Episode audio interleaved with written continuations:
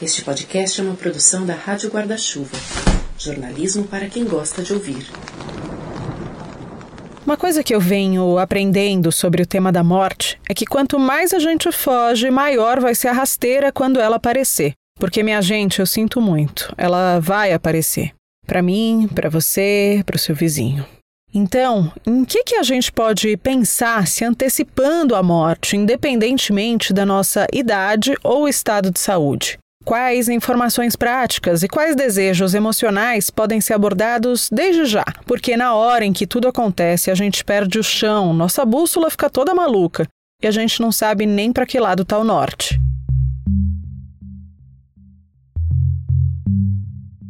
Eu sou Juliana Dantas e você acabou de desembarcar no primeiro episódio oficial da série Como Lidar na temporada passada, a gente chegou a fazer a edição Como Lidar com Alguém em Luto, que serviu de inspiração para a gente criar essa conversa que agora vai acontecer semana sim, semana não, sempre às terças. A ideia não é ficar jogando regra em cima de regra, trancar tudo numa caixinha, não. Pelo contrário, a gente quer traçar alguns caminhos das pedras para situações que são difíceis, mas aqui com o nosso Finitude Way of Life, do nosso jeitinho. Hoje falamos sobre como lidar com as burocracias da morte. Essas burocracias da morte são uma camada adicional de sofrimento numa hora que já é difícil. A gente não tem costume de falar sobre esse tipo de providência quando tá todo mundo bem, porque afinal, para quê, né? Não vamos atrair a morte. Mas se tem alguém internado, em situação delicada ou com uma idade avançada, parece mórbido querer imaginar a morte dessa pessoa. Então, quando é a hora hein, de falar sobre isso? Talvez esse limbo me pareça mais um daqueles truques que a gente dá para evitar o assunto. Você concorda?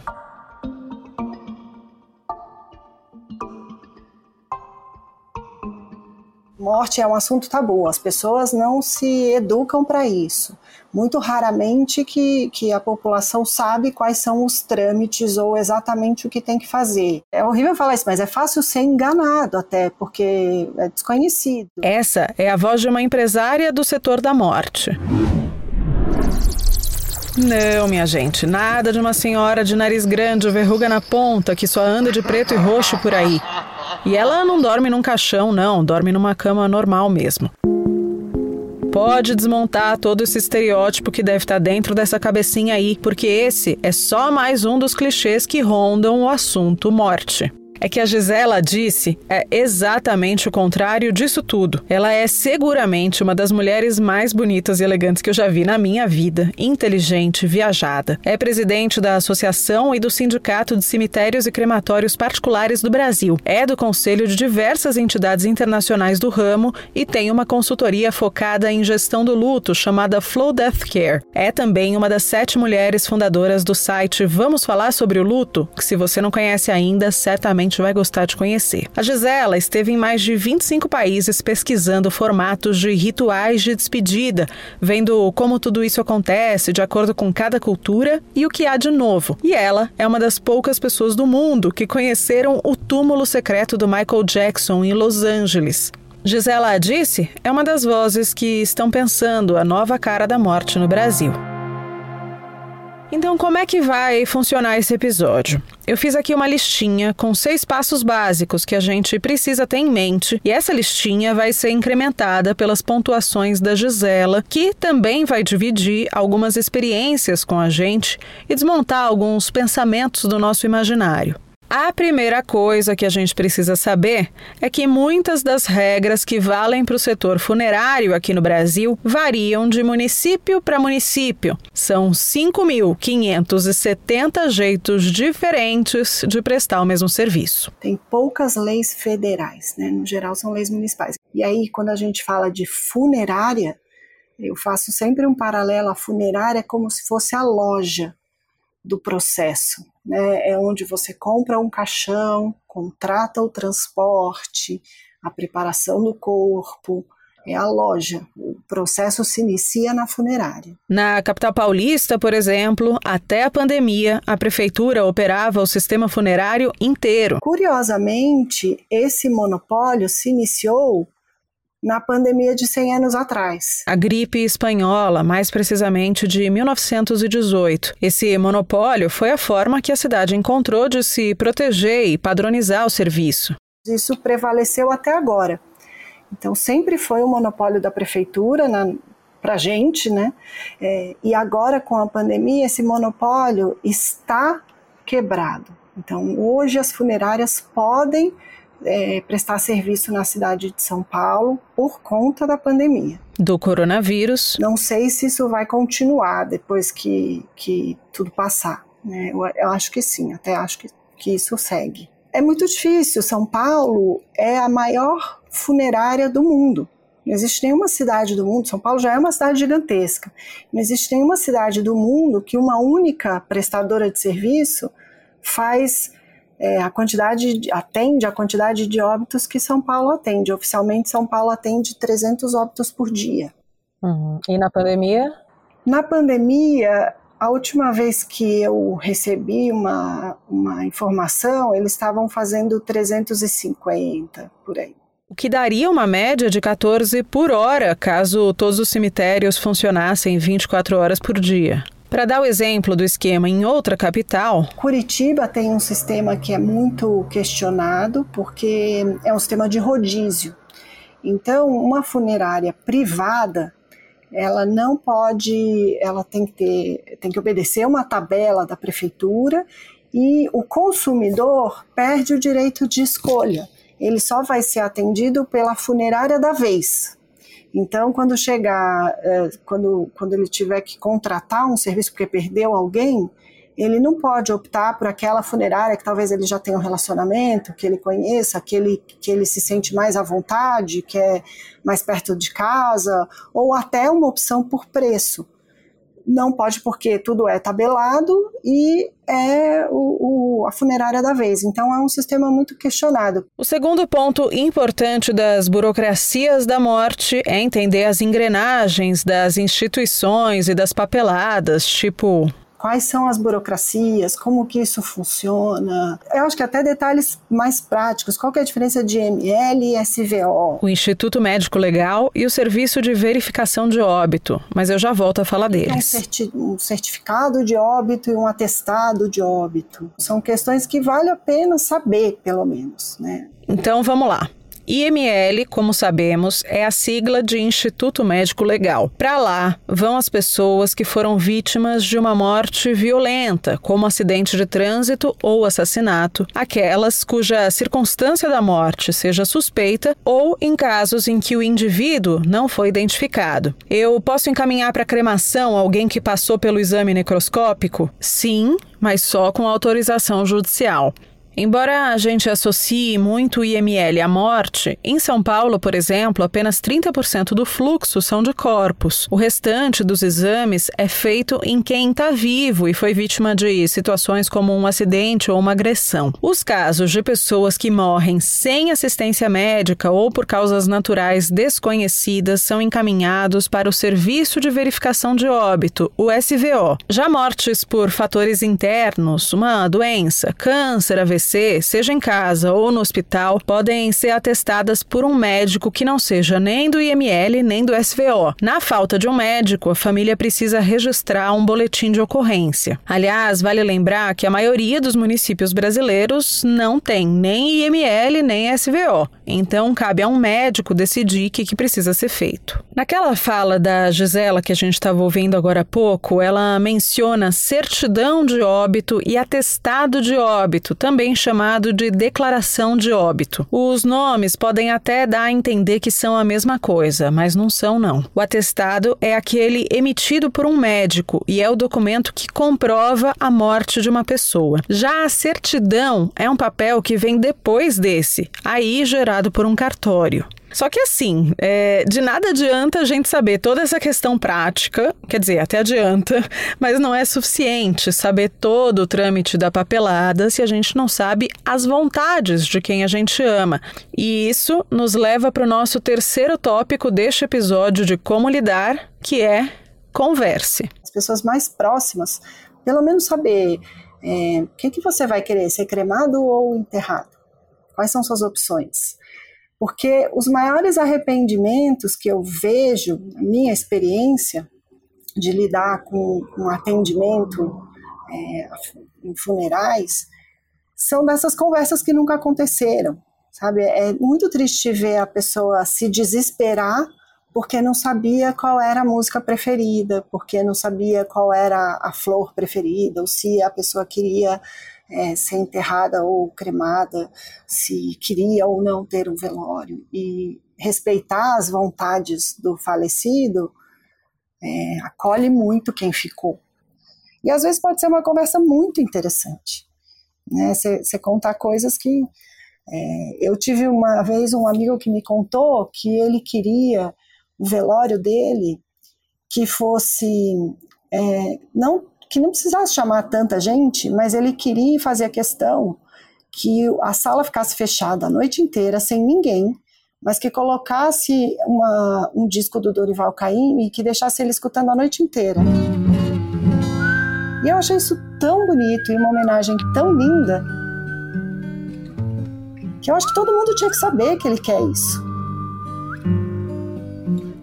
E prestar essa homenagem seria lindo. E foi uma conversa muito legal. Né? Eu descobri muitas coisas sobre ele falando disso. Então, assim, não é uma conversa que, que precisa ser horrível, tétrica e que vai atrair a morte de alguém. Pode ser uma conversa linda. Nunca mais quer voltar.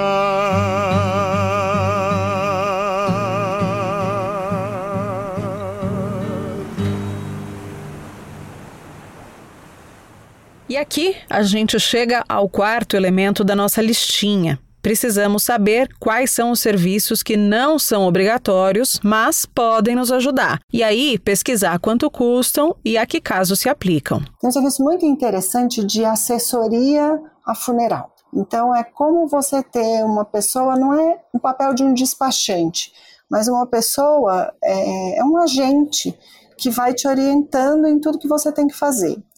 Eu acho muito recomendável ter um plano funeral. O plano funeral é essa solução. Né? São valores normalmente baixos e que qualquer eventualidade as pessoas estão cobertas. Eu acho que cobre duas questões o plano funeral. A questão financeira, porque os gastos com funeral são altos, mesmo sendo funeral com serviço público, com prefeitura, os gastos são altos é, não tem tanta diferença do serviço público para o privado, né, é, e também cobre uma questão emocional que é de ter que tomar muitas decisões né, e, e descobrir qual é o caminho das coisas. Então, o plano funeral é uma grande solução, apesar de que também hoje tem esse serviço muito interessante que é de ter assessores de pessoas que podem ir te orientando. Dentro da cidade de São Paulo, o serviço, o plano funerário, ele ajuda muito no sentido da orientação. A família não vai poder escolher uma urna, um caixão que não seja da funerária de São Paulo. Não vai poder escolher um carro para transportar que não seja da funerária de São Paulo, mas vai poder escolher o local do velório, do enterro, da cremação, as cerimônias, os, as homenagens, e isso o plano pode ajudar muito. E assim, não é que eu esteja levantando a bandeira do plano funeral, eu não, eu não vendo plano funeral, né?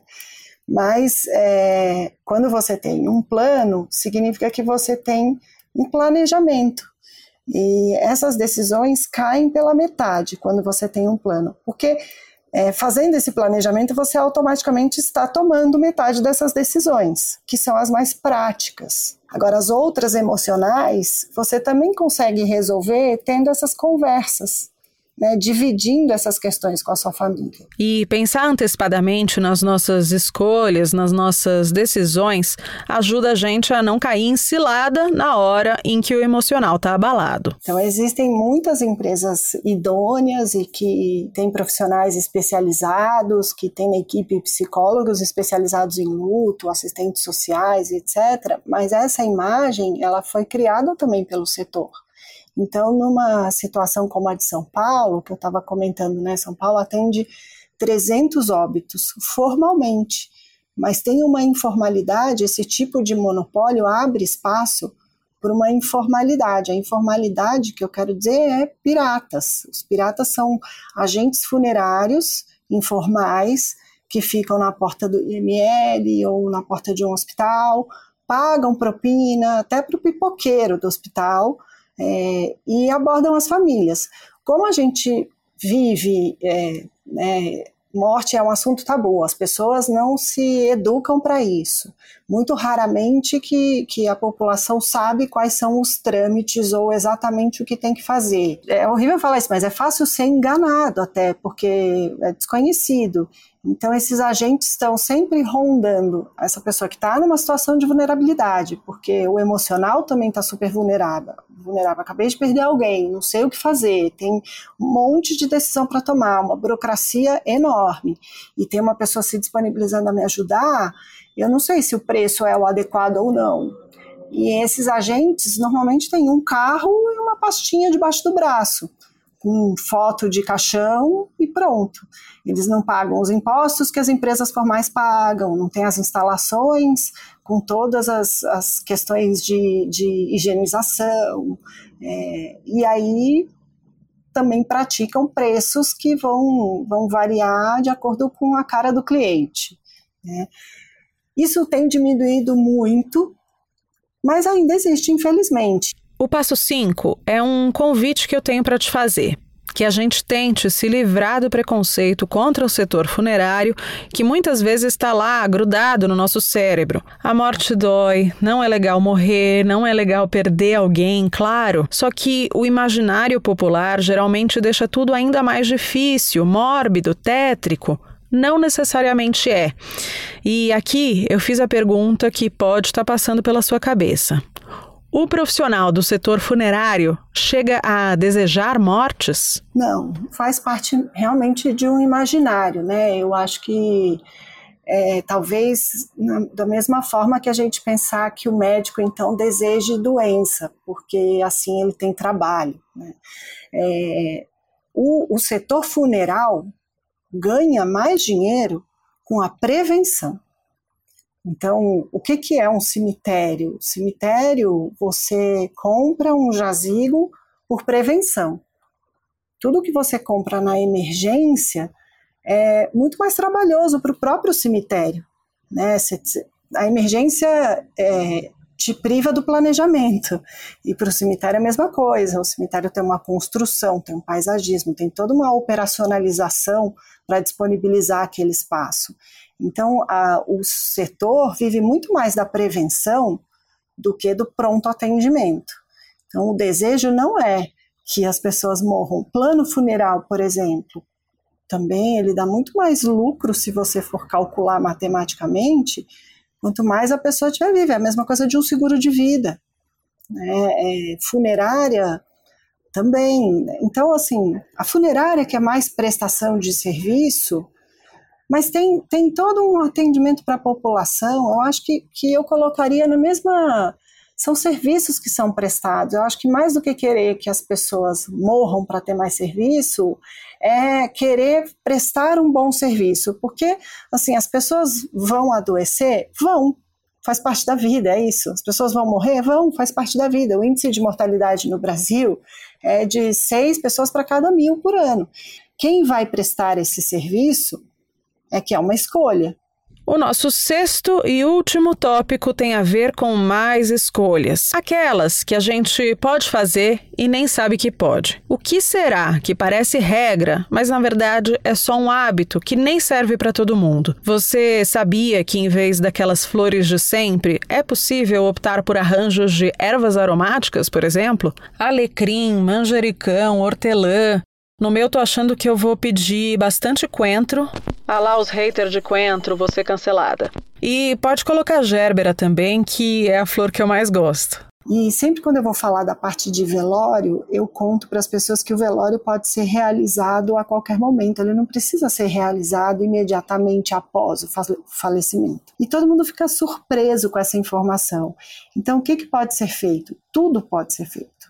Né? Eu já vi um funeral num galpão com uma banda de rock, porque era assim que aquele falecido merecia ser homenageado. Tinha tudo a ver com ele não tinha a ver com ele estar num velório na Consolação, frio, todo de cimento, é, com flores que não representavam a vida daquela pessoa e ele vestido com um terno que ele nunca usou na vida. O velório pode acontecer meses depois ou dias depois, para esperar, por exemplo, que a família possa vir. Eu tenho uma amiga que ela fez o velório da mãe dela uma semana depois, porque a família toda morava fora de São Paulo. E foi muito mais confortante e acolhedor para toda a família é, estar junto e poder é, criar essa rede fazendo velório uma semana depois. Foi possível. Não precisa ser numa sala de velório especializada, pode ser em qualquer lugar. Não precisa ser uma coroa de flores crisântemo, que é o que se usa. Pode ser, né, como, como você lembrou, uma coroa de flores aromática. Pode ser vela de qualquer formato, pode ser qualquer coisa, né? mas a gente acha ou acredita que tem que seguir um padrão, que o velório tem que acontecer imediatamente depois, que tem essas que essas coisas são regras, né? Que esses hábitos são regras e não são. Então esse novo lugar que eu disse que o, o setor funeral pode ocupar é de mostrar que existem outras possibilidades porque prestar esse tipo de homenagem muito mais personalizada, eu acho que não tem a ver com, com a celebração da vida, ou criar uma festa, ou criar uma nova indústria, de como né, tem a indústria do casamento e criar agora a indústria do funeral. Eu acho que tem a ver com honrar a vida daquela pessoa da forma mais que faça mais sentido para aquela família. Pode ser que faça muito sentido para uma família fazer um velório normal, tradicional, com uma coroa de flores de crisântemo tá tudo bem também. Mas e agora na pandemia, hein? Com tudo tão restrito, velório tão rápido, enterro express? Fora do Brasil, eu vi, por exemplo, vários cemitérios adotaram, eles é, compraram coisas muito simples, né? Um aparelhinho de radiofrequência, por exemplo, e consegue transmitir uma cerimônia, uma homenagem. As pessoas vão de carro, como se fosse um drive-in, entendeu? Uma cerimônia que cada um, as famílias ficam cada uma no seu carro mas conseguem ir até lá e prestar homenagem. E às vezes eles colocam cartazes ou coisas no vidro do carro. E assim a, a família se sente acolhida, né? Quem perdeu alguém se sente acolhido também. Né? Muitas cerimônias ao ar livre que ficam tão lindas e aí ocupando novos espaços. Ao invés de ir todo mundo para o cemitério fazer o enterro, vai todo mundo para o parque que ainda esteja aberto, né, para uma praça, e faz todo mundo junto com muito afastamento, né? Uma oração, uma música, ou todo mundo acender uma vela e mandar uma foto ao mesmo tempo. Então, é isso, né? Criatividade e ocupação de novos espaços.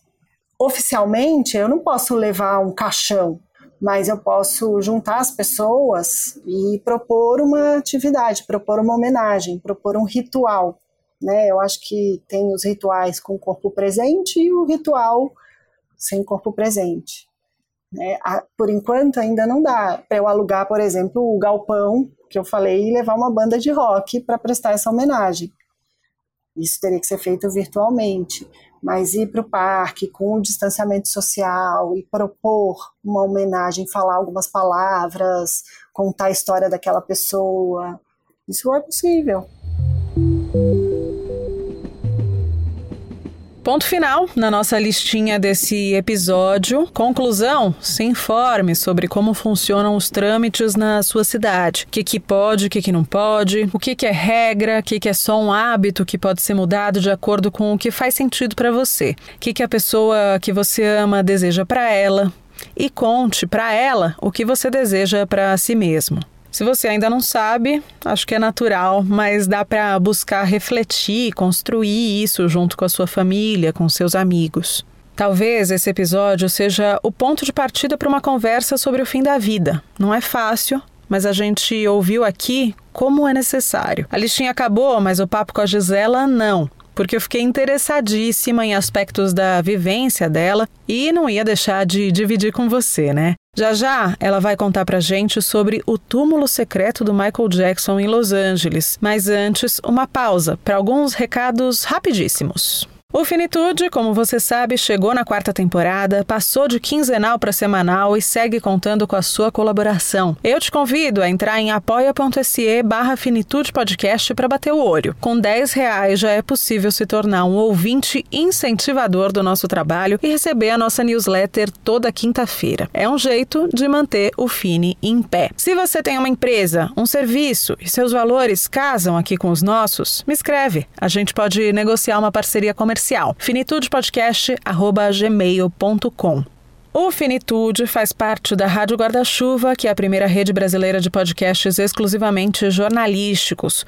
Um dos nossos irmãos de confraria é o Budejo, o podcast que leva o Cariri aos seus ouvidos. Tem episódio novo toda quinta-feira no seu tocador de podcasts preferido. Minha última recomendação é para que você ouça o Mamilos, da rede B9, que também está de mãos virtualmente dadas aqui com a gente e que na última sexta-feira falou sobre luto. A Cris Bartes e a Juva Lauer conversaram com dois psicólogos que são nossos queridinhos aqui no Fine e que você já ouviu por aqui. A Valéria Tinoco, do Instituto Quatro Estações de Psicologia, e o Lúcio Ferracini, do Hospital Premier, e também presidente da Associação Brasileira de Psicodrama. O programa está muito bacana, muito sensível. Para você que gosta das conversas que a gente costuma ter por aqui, é um prato cheio. Estamos de volta agora no nosso último bloco, chegando ao finzinho do programa, mas não sem antes saber da Gisela um pouquinho sobre as andanças dela mundo afora. Ela já visitou 25 países pesquisando rituais de despedida nas diferentes culturas. Escuta só. Eu uma vez falei, tenho, vou fazer uma lista dos, dos meus top 5 cemitérios e não consegui porque, nossa, tem tanta coisa legal. Mas eu acho que o que mais me chamou a atenção, onde eu achei mais coisa interessante, foi na Ásia. Eu acho que essa questão dos rituais, a gente tem, e eu acho que é um pouco um imaginário, é, a ideia de que os asiáticos lidam melhor com a morte. É, eu não sei se é, lidam melhor com a morte, porque o luto é universal, todo mundo sente. A dor é, do luto é universal. Né? Mas eu acho que eles têm mais recursos, mais ritualização, um olhar muito interessante para o passado como legado. Então, vi coisas muito legais, assim, muito tecnológicas, né? cemitérios que trabalham com holograma, com arte um cemitério que eu vi na China que tem uma, uma faculdade de arte dentro do cemitério. Eles formam os mestres que criam todas as esculturas dentro do cemitério. Outra coisa muito legal que eu vi foi o túmulo secreto do Michael Jackson. Uau! Como, como foi isso? Segredo, segredo, porque porque eu sou amiga do, do presidente do cemitério ele me mostrou, mas poucas pessoas podem saber. É meu trunfo. Ninguém pode saber. Porque realmente existe isso aqui no cemitério do Morumbi, por exemplo, o túmulo do Ayrton Senna é muito visitado. As pessoas deixam muita coisa, visitam muito, e isso causa uma depredação mesmo, né? Acaba estragando e e quem está em volta, então as famílias que têm os jazigos no entorno, se prejudicam também, né? ficam prejudicadas. Então eles não divulgam por conta dessa. É, tem uma visitação muito intensa. Então eles não podem divulgar para preservar mesmo o local. Os cemitérios lá têm aquele formato de mausoléu, é um cemitério parque, o cemitério parque é aquele que tem um gramado, mas é um cemitério é, parque, mas que também tem é, mausoléu, que é tipo essas, essas casinhas, sabe, que tem em cima. Tem também o cemitério vertical, que é como se fosse um prédio, não é um prédio de vários andares, mas uma construção. Você entra dentro pelos corredores e, e aí tem. Então tem todos os modelos dentro desse cemitério. Essa vivência não é à toa. A Gisela vem de uma família de empresários do setor funerário e ela mesma já trabalha no ramo há 18 anos. O preconceito foi algo com que ela teve de aprender a lidar desde criança, mas uma vez teve uma surpresa. A menina na escola falou: Meu pai tem um cemitério. E aí eu quase chorei quando eu ouvi isso. Eu falei: O meu também. E a gente se abraçou, assim. Foi um encontro de almas, né? é muito raro, né? Mas hoje já não, hoje eu acho que já, já aprendi a lidar melhor. Eu acho que quando eu aprendi a lidar com o meu preconceito com o setor, melhorou um pouco. Uhum. E seus filhos lidam bem ao explicar para os amigos, para os pais dos amigos? Eu acho que eles lidam muito melhor do que eu lidei quando eu era criança. E aí isso tem várias situações engraçadas também, né? É meu sobrinho uma vez falou na escola: o que, que seu pai faz? Ele falou: meu pai abre um buraco bem grande, joga as pessoas lá dentro e põe umas pedras em cima. Ele era pequenininho, não sabia explicar direito. E eles é, visitavam o cemitério e era assim, um parque de diversões quase, né? Porque rolavam na grama, espaço aberto que dá para correr e etc. Então eles lidam super bem. É um assunto que a gente conversa. É, isso foi uma coisa que eu aprendi. Nunca impedi deles participarem de algum velório. É, eles perderam poucas pessoas também. Né? Mas a gente conversa sobre isso.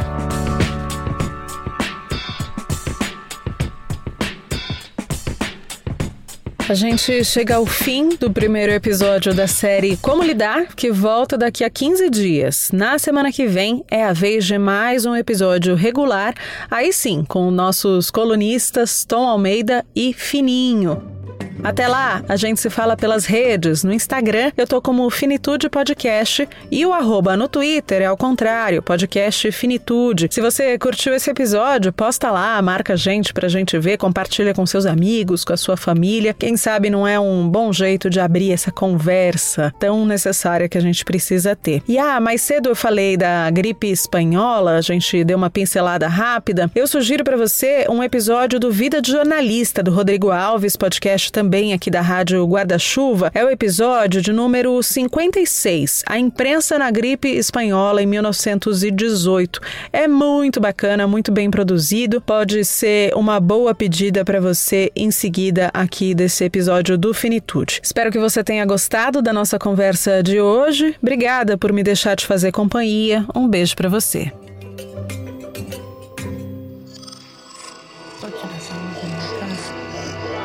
Esse podcast é apresentado por b9.com.br.